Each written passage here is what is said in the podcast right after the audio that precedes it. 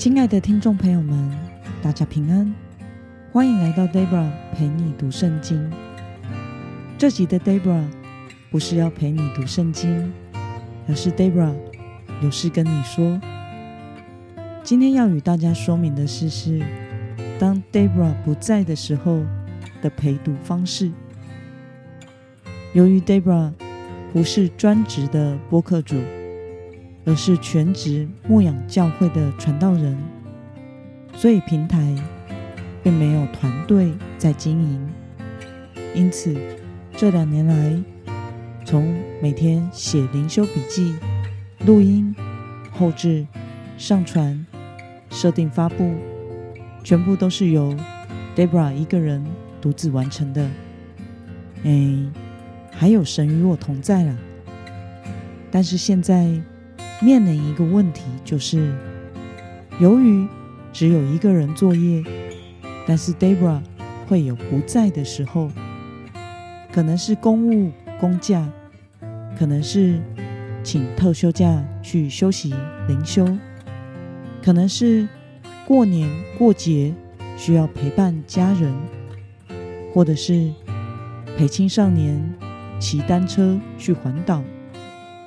这些等等因素，这类的情况，之前 Debra 的处理方式都是提前一周拼命赶工，日日夜夜从早做到晚，上传，并且设定上片的时间，尽量使 Debra 陪你读圣经，不要断片，使大家能够有灵粮早餐吃，但是。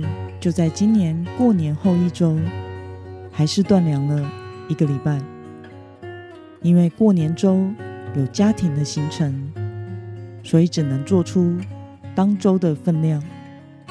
而下一周呢，又是一整周有公务而外出，无法制作。看到听众朋友的留言，怎么突然没有出了？Debra 的心里。实在感到很抱歉，但是却又无能为力，因为我实在只有一个人，时间不够啊，体力和睡眠也不够啊。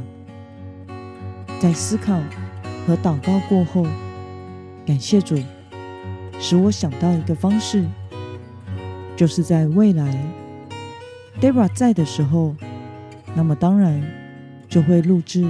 完整的灵修笔记给大家，而当 Debra 不在的时候，就会事先录制，让大家自己思考与默想的版本，并且在标题中注明。